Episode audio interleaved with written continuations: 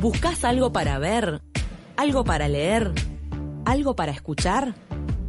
Para quedarte en casa, los piques culturales de José Mosle. You're broken down and tired of living life on the merry-go-round. And you can't find a fighter, but I see it in you, so we gon' walk it out. ¡Qué temazo! Recibimos a José Mosle. ¿Cómo va, José? ¿Todo bien? ¿Cómo andan? ¿Cómo estás, José? Bueno, hoy te recibimos un poquito más temprano para darle el tiempo necesario a esta serie que está siendo una de las más vistas por los uruguayos, poco ortodoxa y que dispara un montón de temas para analizar. Totalmente, eh, la verdad que sí, como decís, están siendo mirados por un montón de gente en todo el mundo porque, bueno, refleja una cara quizá poco conocida de la ortodoxia dentro de la religión judía, ¿no? Entonces, la verdad es que creo que, que si bien obviamente sabemos que esto existe, es distinto verlo, ¿no? Como en, en- la carne de una chiquilina tan chica como es la, eh, el personaje principal. Eh, así que nada, me parece que, que por eso también llegó un montón a, a- a toda la gente, digamos, ¿no? Es Esto como la serie. libro. Sí. Dijimos, dijimos las dos cosas. No, que es como la serie de la cuarentena. Porque como tiene cuatro Sí. capítulos, la gente se la devoró.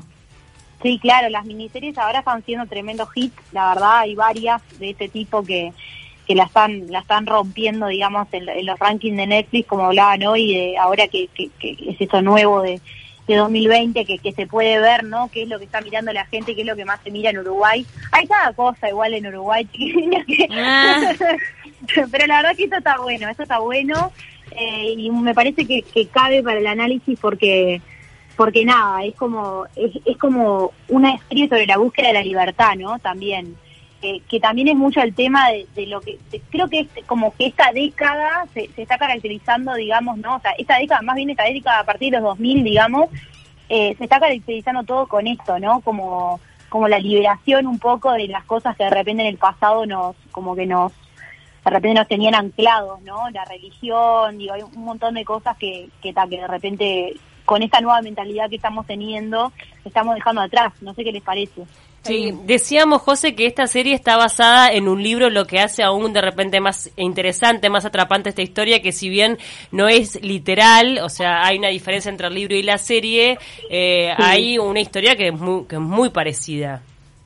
Sí, eh, exactamente. Eh, la historia en realidad, la, la serie está basada en el libro poco ortodoxa, El escandaloso rechazo de mis raíces hasídicas de Débora Feldman, que es una autobiografía de su propia vida y experiencia.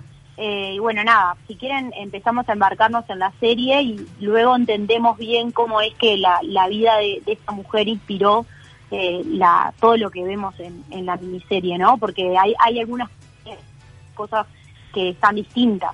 En realidad, eh, la, la serie se, se basa en este personaje principal que se llama Esther Shapiro, o Esti, que es como la, la vamos a llamar a partir de ahora para que Mm. sea más fácil, digamos, ¿no? Que es interpretada por la actriz israelí Shira Haas. La verdad, muy, muy buena la actuación. Es de esta muy buena ella, increíble. Espectacular, muy linda. La, la Eh, expresividad bueno, que tiene la cara, ¿no? Es Sí. impresionante que con cualquier gesto que hace te transmite todo, tristeza, alegría. De verdad que de las caras, de las actrices Sí. más expresivas que he visto. También eligieron un poco la complexión corporal, es rara. Sí. Es chiquitita, Sí, chiquitita. es como masculina en parte, hasta la manera de vestir, parece Sí. como un varoncito. Es, es mini, Con mi entonces madre- te la quieren mostrar como mínima dentro de un aparato y un sistema. ¿entendés? Eh, como que te la quieren Sí. mostrar muy frágil, sí. Sí, con mi madre, eh, mi madre le hizo acordar a Millie Bobby Brown, la actriz de Stranger Things, Mm. como ese estilo de... Es parecida, es verdad. Sí.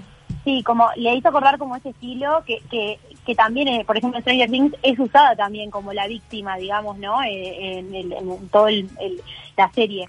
Entonces, nada, es- está buenísimo. Eh, esta chica, eh, Esti, ¿no? De, de 19 años, es criada en el, fue criada en el hasidismo, que ahora Ujú. vamos a explicar bien qué es, ¿no? Más adelante. Es ser buena esposa y madre. O sea, la serie muestra cómo se escapa de Brooklyn a Berlín, donde intentará contactar con su madre, que también escapó del mundo religioso, lo cual es, es, importante en este punto, y así comenzar de cero en un universo que es totalmente diferente para ella, ¿no? Forja- forjarse su camino en, en su verdadera pasión, que es la música, que también tiene un rol importantísimo, que básicamente la, la música realidad le salva la vida literalmente, porque porque bueno, después descubrimos que a través de, de, de esa salida que ella tenía es que ella logró irse a Berlín, ¿no? No quiero spoilear, pero... Le, sal- le salva la cabeza, digamos, en principio, ¿no? La música de un, de un, de un mundo tan opresor. Y también me parece Exacto. que la serie no usa un poco el recurso de la música para emocionarte más todavía.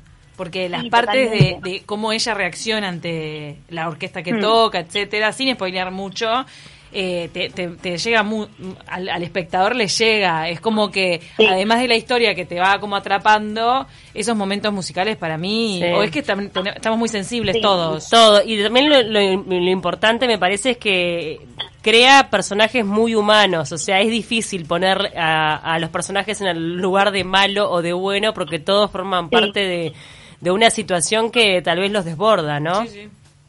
Exactamente, eso pasa un montón con el esposo. Bueno, mientras vi- vivimos el, escape de ella, ¿no? Vemos también cómo su esposo, junto a su primo, Molle, van tras ella para hacerla regresar a la comunidad a orden del rabino de la comunidad, que es como el que toma todas las decisiones.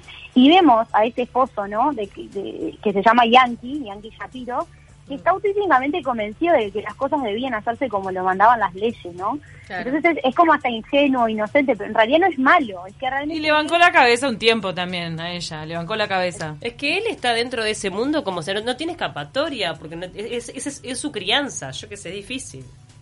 Sí, realmente es, es como un mundo que para nosotros puede resultar como incomprensible, o sea, que parece como atrapado en otra época y que por momentos pareciera que hasta se quedó en el pasado, pero los que están allí dentro de esa comunidad llevan esto como un estilo de vida, o están convencidos que las cosas se hacen así y no de otra forma, ¿no?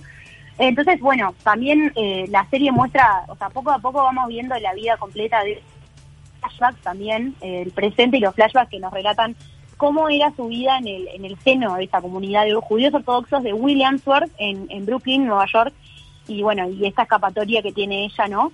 Eh, y hablando específicamente de esta comunidad, es la, eh, esta es la comunidad Satmar, que es una congregación de familias que siguen la doctrina jasídica con origen en, en Hungría. El nombre Satman, Satmar deriva de la ciudad rumana de la que derivan esos orígenes de ellos, ¿no? Y este grupo fue casi totalmente aniquilado durante el holocausto. Entonces, esto explica bien el encierro y por qué mantienen el, el yiddish, que es el lenguaje este que, que- que ellos, eh, o sea, ellos referencian el alemán por, por el tema de Berlín, también inglés y el yiddish. Es el idioma que se hablaba en, Europa del Este. Entonces, en la, en la serie podemos ver eh, como una mezcla entre esas... Ella, ella está constantemente cambiando de idiomas eh, yo hice un poquitito de alemán, entonces de rato se entendía un poquito lo que decía, de rato se entendía el inglés y de repente cambiaba el yiddish, que tiene palabras distintas, pero la verdad que está está muy bueno el, eh, también el ritmo que eso le da a la serie, ¿no? El, el Bueno. te, te, te pone en un contexto, Mm. que, que le Sí. pongan una lengua de estas tan particulares y que en realidad hay como toda una eh, militancia dentro del judaísmo para mantenerla esa lengua, para que no desaparezca. Es muy interesante Sí. cómo se utiliza ese recurso, sí. Sí, además el tema también es, eh, lo que estábamos nombrando de lo del holocausto. Este tema es importante porque muchas veces aparece mucho en la serie, si bien de repente no tratado de una forma como súper puntual, o sea, es como más como de comentarios al pasar, pero realmente esta comunidad como que se basa mucho en esa en esa aniquilación horrible que les ocurrió particularmente a ellos también. Entonces, eh, como que ellos también lo, lo, lo procesan de esa manera, ¿no? O sea, encerrándose hacia adentro. Después vamos a hablar un poco más también. No, y el tema de, de tener más hijos. Eh, a mí me, Sí, me sorprendió claro. mucho, y es verdad, porque en realidad después hay artículos Sí, que te lo confirman, de que las mujeres en realidad eh, apuestan a tener mucha muchos hijos para repoblar la, la, la- digo, digamos la colectividad que Eh, fue claro, aniquilada. obvio. En realidad la serie en un momento profundiza, ¿no? En esa parte de cuál es el, el motivo o la esencia de por qué las mujeres quieren procrear y se están se organizan así porque tienen como sus espaldas el holocausto, el holocausto judío y la exterminación de judíos, entonces sienten como una obligación moral, ética, histórica de reparar ese daño y de poblar de nuevo a, la- a las comunidades, Sí, ¿no? Que mantienen las tradiciones. Sí, y, y en realidad también, este, bueno, hablando específicamente del judaísmo, según he estado leyendo estos días, el judaísmo actualmente se divide en tres grandes ramas, ¿no? A ver, digo, generalizando. La rama conservadora, la reformista y la ortodoxa. Y la diferencia que hay entre estas tres ramas es el grado de adherencia que tiene cada una a las leyes judías.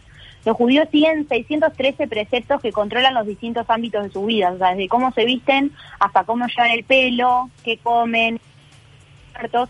El judaísmo ultra orto- ortodoxo es una corriente como interna del judaísmo ortodoxo y en este tipo de judaísmo la práctica religiosa es especialmente eh, devota. Para ellos la Torá es entregada en el, en el monte Sinaí por Dios con sus respectivas leyes y constituye como el manual de instrucciones, entre comillas, del mundo. O sea, en la serie se ve mucho esto de seguir estos preceptos, nunca olvidarse lo que dice la Torá.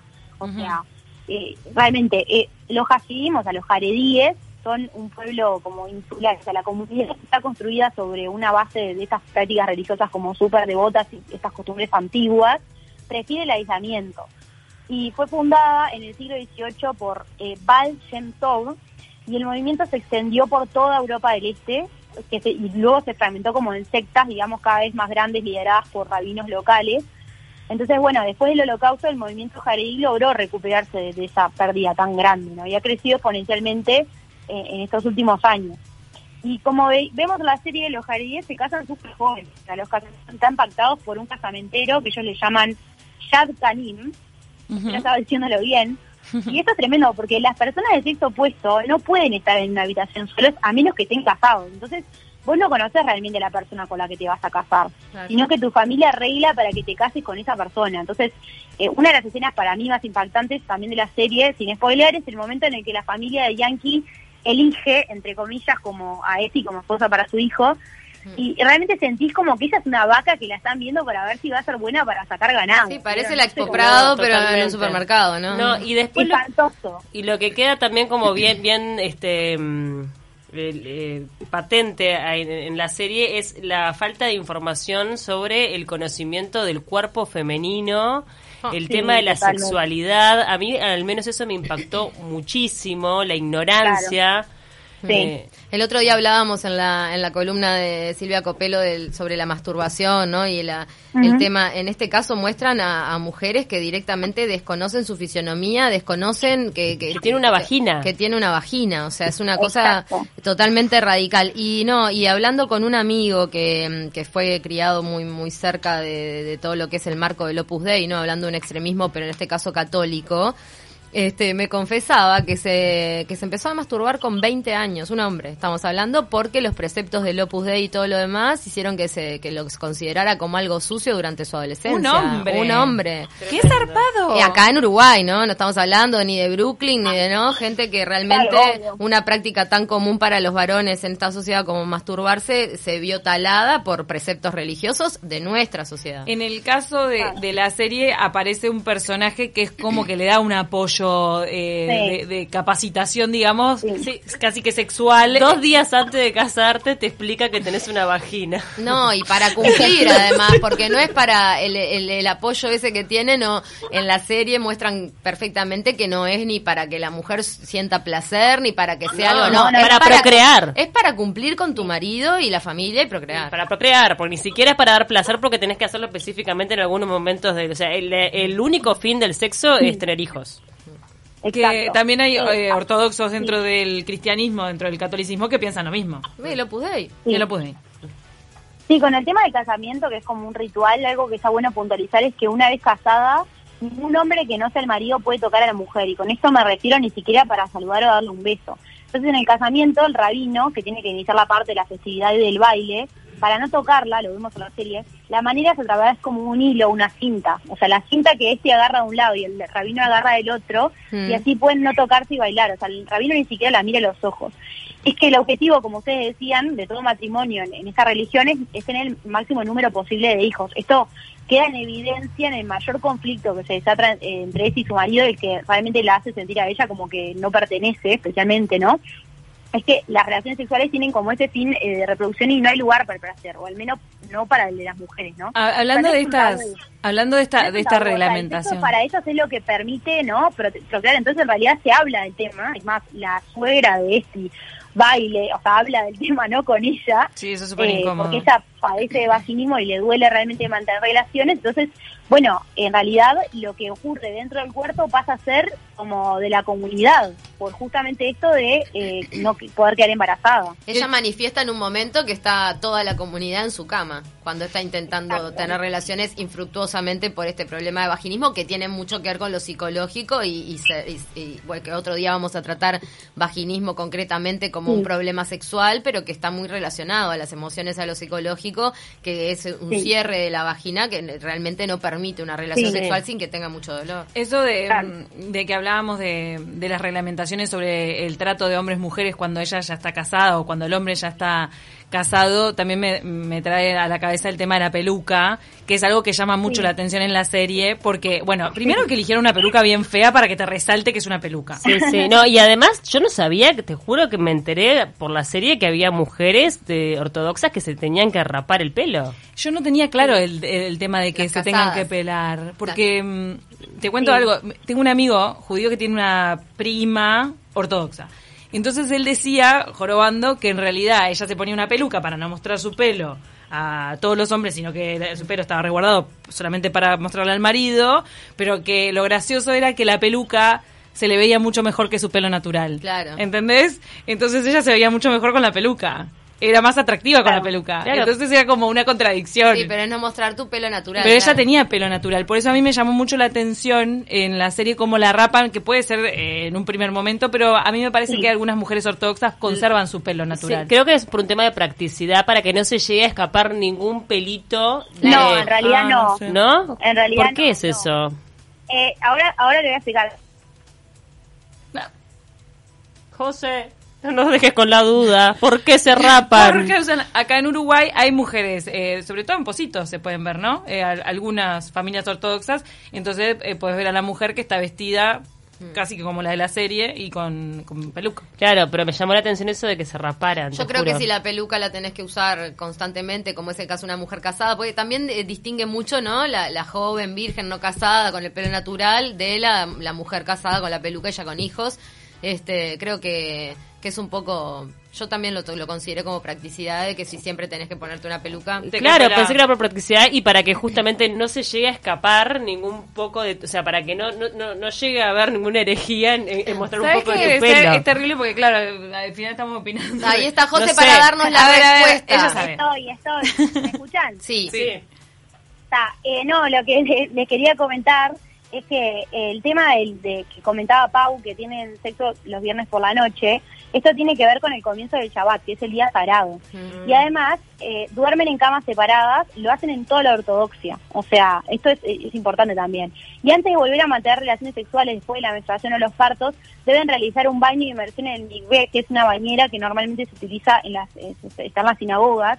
Entonces las normas marcan que esas bañeras tienen que tener agua fría, que corra y que debe, debe realizarse de noche. Y otra cosa chocante para mí en las relaciones entre ella y y Yankee, su marido, es que no hay un beso, no hay un cariño, no hay nada. Yo me preguntaba, ¿no conocen eso? O sea, realmente el contacto físico, mismo con la gente que querés, no tiene por qué ni siquiera ser con tu pareja, ¿no? O sea, ¿no vieron al menos alguna película para ver cómo funciona? Es que No. me parece que no En tienen Google- acceso. No, no tienen acceso. Sí. De hecho, eh, hay una, una escena en la, en la Sí. serie que queda Mm. muy patentado el desconocimiento brutal que él tiene cuando le pregunta Sí. a una prostituta cómo trata a una mujer. No sabe, pobrecito. ¿Cómo hago? ¿Qué hay que hacer? Y No la, mujer no lo mira diciendo, empezá a besarla, yo qué Sí, sé. no se tocala. Escúchame, pero Claro. pará, decinos lo de la peluca porque me quedé con la duda. ¿Por qué Sí. es que se rapan? Sí, claro, o sea, el tema del pelo es súper importante. O sea, en la serie vemos tres momentos, ¿no? El momento de este antes de casarse, que tiene un pelo largo precioso. Luego el momento en el que se rapa luego de casarse, que es súper dramático. Y que vemos cómo otras jóvenes y la comunidad también miran la escena, como sabiendo que eso es lo que les va a pasar después, ¿no? Claro, pero a su luego vez es cara de felicidad, porque uno podría, cuando Sí. lo ves como en, en el avance, decís, ay, qué horrible la de la ver estar torturando a esta mujer. Y no, es un momento sublime para la que se va a casar, Sí. supuestamente, ¿no? Sí, claro, es que la- en realidad le digo por qué no, no pueden mostrar su, su cabello, es porque solo se lo pueden mostrar a sus maridos. Por eso lo cubren con pañuelos o pelucas. O sea, deben, Eh, pañuelos deben tener. Exacto, o sea, la estética es fundamental, o sea, es una es una obligación en la comunidad. Entonces, eh, en realidad encaja cuando ella se va a Berlín y está como con su pelo corto, ¿no? Encaja a la perfección con la onda de ese boliche, ¿no? Entonces, eh, se vuelve como un tema de conversación en la serie, casi como un guiño. O sea, su nuevo look como conversa con el estilo andrógino Mm. de Berlín y que Mm. reivindica también todo esto de que de que ella se liberó, o sea, se liberó de todo esto que de que, que la tenía como Pero, bueno, como pero se rapan por un tema de practicidad por- con la peluca para que no se le escape un mechoncito y otro hombre lo pueda ver. ¿Por qué es que se rapan? Porque podrían ponerse una peluca Ah, arriba de su pelo. Sí, no, lo que pasa es que se rapan por un tema de que les da un calor tremendo, o sea, la Claro. peluca, ¿no? La de tener, tiempo. ta, no voy a tener que usar todo el tiempo peluca, me rapo Claro. y me pongo la peluca.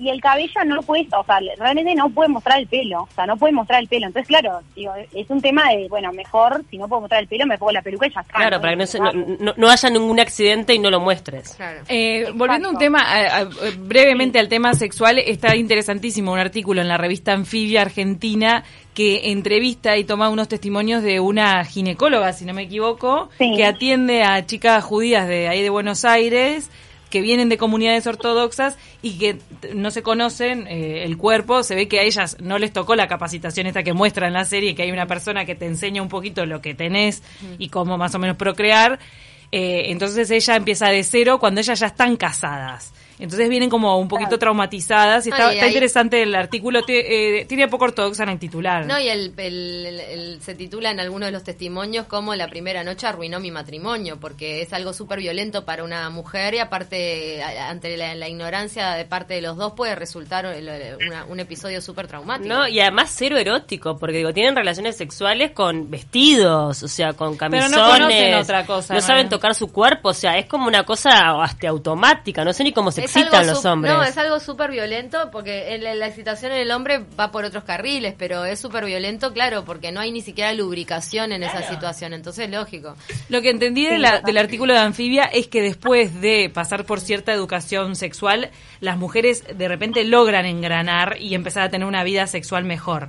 Sí, claro. A no ser que De- con el marido. a no ser que la primera noche, como le pasó a alguno de los testimonios, te deje traumatizada de por vida. O sea, después sientas repulsión por ese tipo que no te tuvo la paciencia adecuada, que no, o sea, realmente hay una hay ignorancia por los dos lados. Del hombre cómo tratar a la mujer también. En Sí. la serie se vive casi como una violación la primera vez en la que se intentan, ¿no? O sea, yo por lo menos lo viví de esa Yo, manera. yo en la serie no lo sentía así, José, para nada, porque mm, Estuvieron un año intentando. Estuvieron un año intentando porque era un tema No, hablado, porque es, es una es, es como una autoexigencia de ella que te da mucha lástima porque por verte sometida a esa situación de tener que exigirte rendir para algo, pero no vi en ningún momento una actitud violenta por parte de él cuando en testimonios Ah, no, de no. mujeres de, de comunidades así, sí hay testimonios de actitud violenta del marido por desconocimiento o porque se excitó en ese momento y no tiene en cuenta absolutamente más nada. Ahora, también lo cierto es que Exacto. algunas comunidades, me imagino, o, o muchas personas de la religión judía se sienten un tanto agredidos con esto porque obviamente el resto de las personas que no teníamos ni idea de, de qué tan extremo es este el, el ala ortodoxa, eh, como que decimos, pero esto está hasta atenta contra los derechos humanos, porque realmente es muy eh, complicada la situación. Para mí tiene unas ciertas particularidades el caso eh, puntual que cuenta la serie, porque es una chica cuya madre ya se había salido de la comunidad, o sea, tiene como un antecedente. Eh, si vos estás adentro de la comunidad, lo que sentí un poco, ah, viendo, viendo la serie y después este, leyendo algunos artículos, si estás adentro de la comunidad y solamente conoces eso y solamente conoces gente dentro de la comunidad que no se fue y, y, no tu madre le apoya, y tenés la contención de tu madre capaz que para atravesar esa situación, como le pasó a otras que decían en la propia serie en comparativo, pero tal, las mujeres de mis hermanos no tuvieron estos problemas, quizá porque también tenían el, eh, como vos decís, toda la familia metida en lo mismo y lo viven más naturalmente. Eh, ella tiene el antecedente de su madre que se fue a Berlín y también que después, eh, viendo la historia real, la de Feldman, que sabemos que se aparta bastante porque está muy ficcionada en la serie, eh, ella había tenido acceso a libros, a un par que la, la movilizaron mucho. Uno es Mujercitas, que te muestra una la protagonista, la que escribe en primera persona, muy independiente, muy que quiere ir en contra de las reglas, que no se quiere casar. O sea, lees Mujercitas adentro de la comunidad jasídica, ay, ay, ay. Y después a Austin, ¿no? O- otra, otra autora que también la movilizó. Ella tuvo acceso a unos libros que le cambiaron un poco la cabeza y que incluso el marido la, la dejó leerlos. Ah. O sea, ahí va, como que son particularidades de este caso concreto que después termina en, en el escape. Sí, totalmente. Eh, bueno, ella en realidad eh, le arreglaron un matrimonio a los 17 años con un hombre con el que no había hablado más de media hora. Sus relaciones también se restringían también a tener hijos y ella también sufría vaginismo, o sea, ellos no lograron consumar su matrimonio hasta un año después y bueno, ya, obviamente la estaban criticando por no poder quedar embarazada.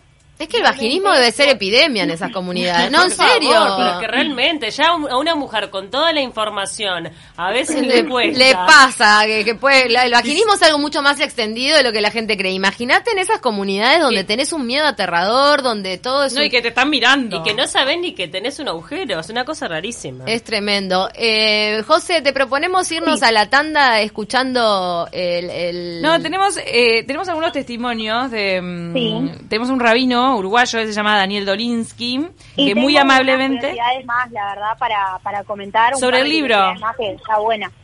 Sobre el libro y una y un par sobre la serie que, que la verdad que están buenas para, para entender un poquito mejor eh, los detallecitos, digamos, que, que vemos que, que tienen que ver con la religión también. ¿Querés, comentarlos ahora y después y después mandamos? Porque en realidad lo que nos comentaba Daniel Dolinsky, que es eh, rabino, rabino de NSI Montevideo, de Montevideo, nos comentaba un poco eh, trayéndolo acá a Uruguay a ver qué tan extendidas estaban las comunidades ortodoxas acá. Porque en realidad algunos vemos en la calle, si de repente te moviste por el barrio de los judíos o por, eh, o por Positos, y, y por eso no- nos despertaba esa duda. Sí, Quedamos este, en analizar desde un punto más periodístico todo esto de la serie porque ha desencadenado una ola de críticas también hacia la religión, hacia la religión judía y, y bueno, y hay algunos protagonistas o actores de la religión que dicen, pará, no es todo tan así. Mira, estuvimos hablando, por ejemplo, con el rabino Michel Rubinstein, se dice Miguel en, en la pronunciación que, que él maneja, porque él es israelí, vivió ocho años acá en Uruguay. Él resalta que, que la serie le parece que solamente trata un 40% de lo real, que por ejemplo se aleja mucho de la alegría con la que se vive el rito dentro de esas comunidades, porque a ella siempre la- en la serie la muestran bastante incómoda, por ejemplo en el casamiento, es como que en, en las comunidades se vive todo con, con más alegría y mucho más convencimiento que el que muestra la serie según él. Pero le estuvimos preguntando sobre todo eh, qué tanta ortodoxia hay acá en Uruguay, si en Uruguay se, se pueden eh, llegar a ver este tipo de ritos como los de poco ortodoxa. Lo que sí puedo atestiguar y dar la razón es que se trata de comunidades sumamente cerradas. En Uruguay hace pocos años, eh, alrededor de 30, 40 años, hubie- hu- hubo una comunidad que era similar a la comunidad de, eh, de la película, a lo cual después de varios años que se perdió mucha cultura de cumplimiento de los preceptos, de las obligaciones, la comunidad se mudó a Estados Unidos y a Brasil y hoy en día casi, casi no queda ningún representante o prácticamente ninguno en Uruguay. Hay una comunidad que es un poco parecida, pero también ella está mucho más moderna, a lo cual en Uruguay no se encuentran eh, personas que van a parecer en el término de la película eh, parecidos a las situaciones. Va a ser eh, realmente eh, no realista decir que hay en Uruguay hoy en día personas que viven la realidad cerca de la película. Pienso que en el mundo entero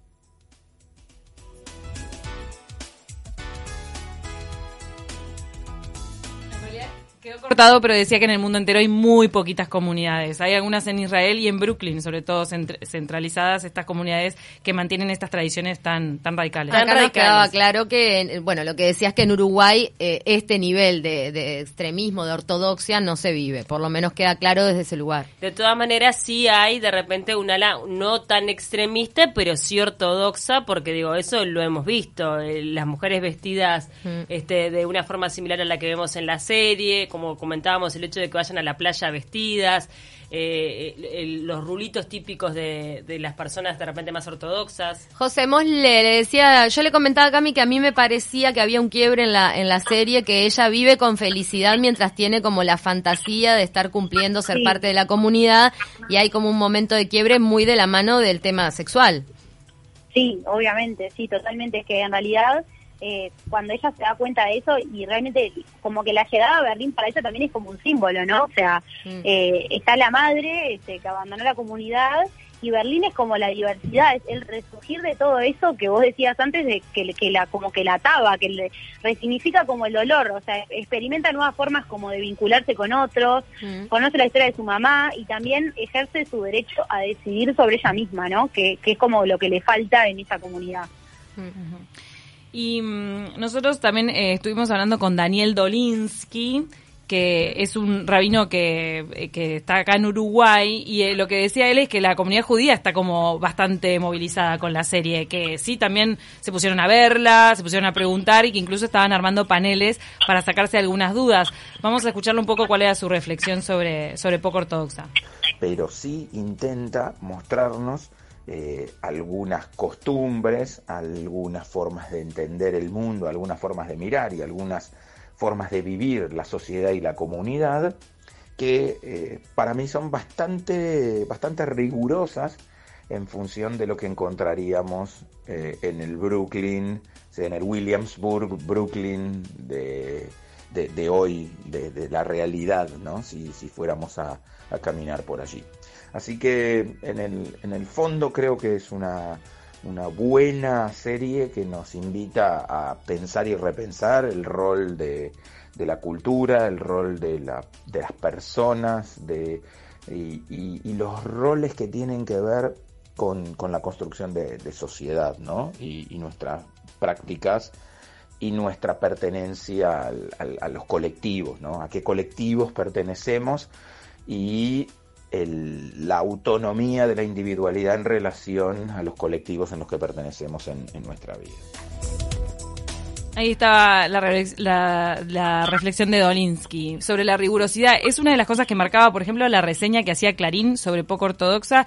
Decía que uno de los ganchos que tiene la serie es cómo es muy realista en el tema de los ritos. Sí, igual de todas maneras está como muy alejado de la mayor este, cantidad de personas judías en nuestro país. Yo recuerdo tener este, conocidas este, que son judías y que tienen una gran libertad a nivel sexual, que no tienen como esa culpa del catolicismo, al contrario, son como, yo tenía esa idea de que eran hasta mucho más liberales a nivel sexual. Sí. Claro, pero ese Pero es un, el, judaísmo más mainstream, se diría. Claro, pero lo que voy es que no pongamos todo, o sea, esto es como una eh, excepción. Sí. La gran mayoría de las mujeres judías no viven la sexualidad de esa manera, ni cerca, al No. contrario.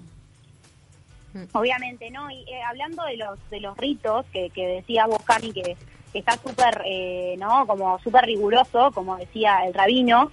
eh, un dato interesantísimo es en base a una duda que se me quedó viendo la serie y es por qué durante la celebración del Pesaj se muestra la cocina toda tapada de papel de aluminio. No sé si se dieron cuenta. Sí. El Pesaj es, bueno, es la Pascua judía en la que se celebra la salida de los hijos de Israel de Egipto y en esa fecha está prohibido comer harinas leudadas. Entonces, en el desierto lo único que comían era la matzá, que es un pan sin leudar. Entonces, una de las reglas principales es que no tienen que quedar rastros de ningún alimento que no se pueda comer durante esos días. Entonces, el aluminio dentro de, dentro de estas comunidades es una forma de mostrar que todo está limpio y sobre todo de cocinar sobre esos lugares, ¿no? Esta tradición no es exclusiva a los judíos hasídicos, pero bueno, lo vemos perfectamente en la serie, o sea, hasta esos detalles, ¿no? Está buenísimo. Eh, Claro. como decía él, es- súper riguroso en ese sentido con, con el respeto a la religión. Obviamente se toma ciertas libertades con la historia misma, ¿no? Como decíamos, porque obviamente Feldman no vivió exactamente todo lo que vemos, pero bueno, creo que es un- no es un dato menor que las guionistas, que son Ana Winger y Alexandra Karolinsky, y su directora, María Yar, sean mujeres. Eso está bueno también, Sí. Sí, de Está todas muy bueno. Sí. De todas formas, este, yo invitaría a la gente que no vio la serie todavía a verla con una actitud abierta, porque en general cuando nos muestran extremismos religiosos solemos ya ponernos en la vereda de frente a decir, ah, qué energúmenos, qué enfermos mentales estos, y que menos mal que ella se liberó.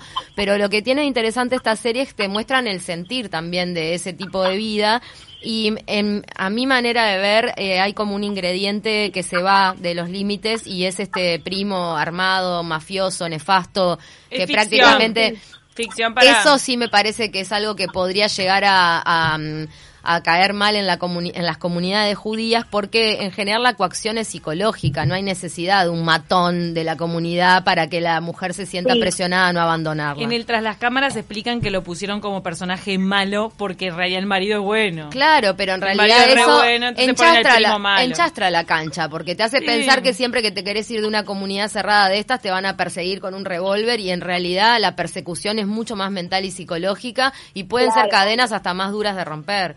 Sí, sí, sí. Totalmente. Y saben que la historia de quien encarna a Moishe, que es el primo que está mencionando, eh, Ceci, Mm. eh, que es uno de los personajes como más fuertes, digamos, no más fuertes en ese sentido, armado, ¿no? O sea, digo, no, y ese que resultó haciendo el papel era el director de producción de la serie, o sea, el actor, en realidad era el director de producción de la serie que cuando leyó el guion encontró grandes coincidencias entre la realidad de su propia vida y la ficción, porque Jeff Will, Wilbush, que es el actor, es ultra ortodoxo, ortodoxo jasídico israelí, había crecido en esa comunidad y nadie de sus compañeros de trabajo lo sabía, Qué ¿no? impresionante. Entonces, tremendo. Entonces, o sea, en el making en el making of de Netflix cuentan que, que pasó esta locura, ¿no? O sea, él, era el director de casting y le dijeron, "Bueno, tenemos un actor acá que habla yiddish, mira él, ¿no? O sea, eh, entonces, nada, al final terminó en la serie y bueno, es como decís, es como la, el lado ficción, digamos, de la serie sería para mí a través de ese personaje, porque es como una coerción totalmente directa que creo que no es, como decir, Que no podría pasar. Le No, va muy bien ese rol, Claro, no, y también malo. como todo en la vida, siempre hay dos, dos lados, ¿no? Hay una parte muy nefasta, este, y, y bueno, y muy repudiable, y hay otra parte que tiene que ver también con la contención, por ejemplo, a nivel económico, cuando la madre le dice, se ve que vos no sabés que en la vida hay que salir a trabajar y que tenés que trabajar 10 o 12 horas porque estás dentro de la comunidad y allí las Y ahí mujeres se- todo el mundo se banca entre sí. Claro, hay toda una contención también a nivel económico y de apoyo entre las familias que digo que también podría una a parte ser como linda. una ventaja, Una, parte linda y positiva. Sí. Sí, y que hace más difícil la salida pasa- también.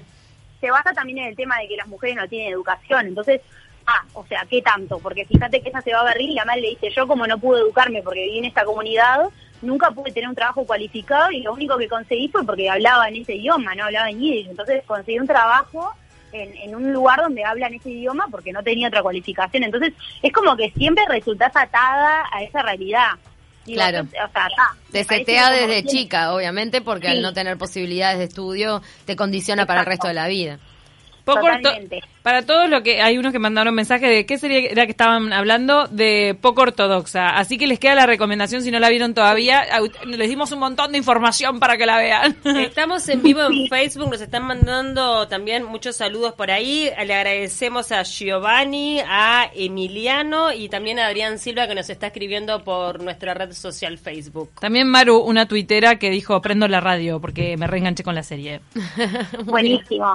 Sí, son cuatro capítulos, tienen menos de una hora cada uno. Después está detrás de escena que tiene 20 minutos más. Mm. Y bueno, vemos liberación femenina, vemos lucha por conseguir realización propia, vemos diversidad cultural. Es muy buena, la verdad, la serie. Así que bueno, de paso ya les, les sugiero leer el libro de poco ortodoxa de Deborah Feldman para ver también la realidad de esta mujer que hoy es una escritora consagrada, está en Berlín, vive con su hijo y bueno, vive fuera de la comunidad y, y bueno, está, la verdad es que eh, está buena la, la, la- como muestra, ¿no?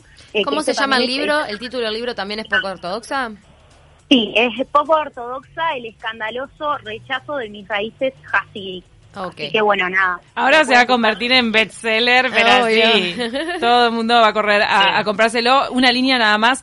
También otro tema que toca la serie y que lo resaltan las productoras en un momento es como la historia de Feldman, de la escritora del libro autobiográfico, eh, también trata sobre los judíos que retornan a Alemania después del nazismo, después de la Segunda Guerra Mundial, que tuvieron que pasar muchos años para que se instalaran en Berlín y todos esos sentimientos encontrados que eso genera. También se le, claro, a ella se le, se le cuestiona el hecho de elegir justamente Alemania, ¿no? Berlín para irse a vivir. Muy zarpado.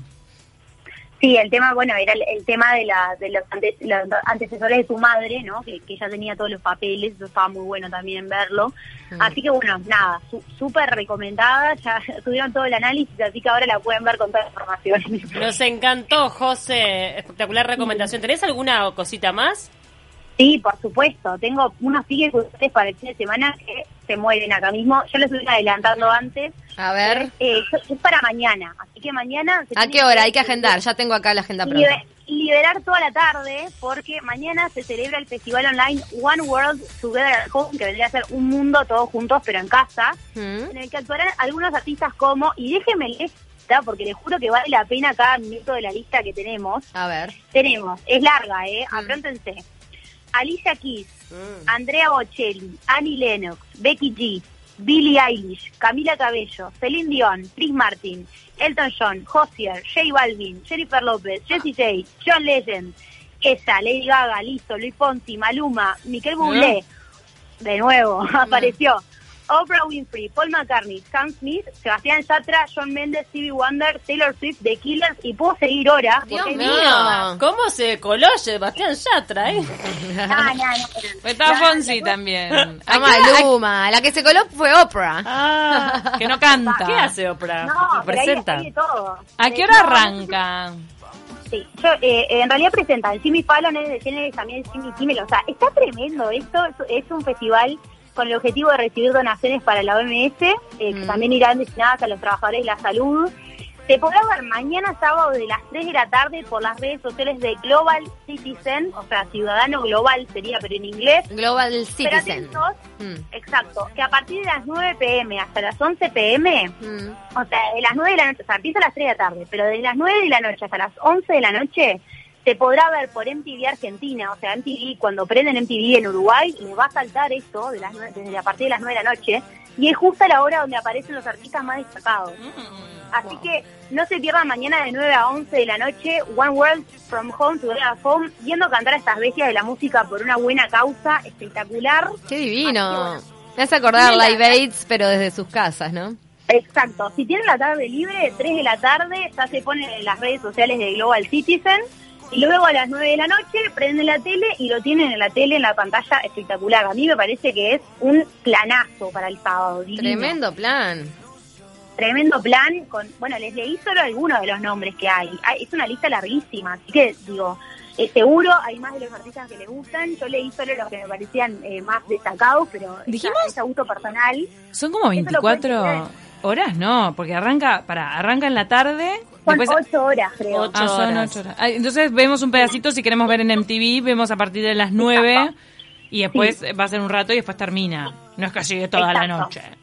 Exacto, es, es- es- la primera parte, digamos, es por vías digitales, o sea, lo ves por, por las redes sociales, ellos ya pusieron toda la lista de lugares donde se puede ver, y después se ve incluso por YouTube también, y después eh, te colgás en, en la, en la tele, si tenés cable, y si no, seguís mirando por las redes sociales, porque eh, está, está todo el, todo el broadcast, como le llaman ellos, Así que para mí, yo ya les digo, a las 3 de la tarde, por más que tenga que trabajar, me pongo la copa adelante y lo miro, no hay manera como.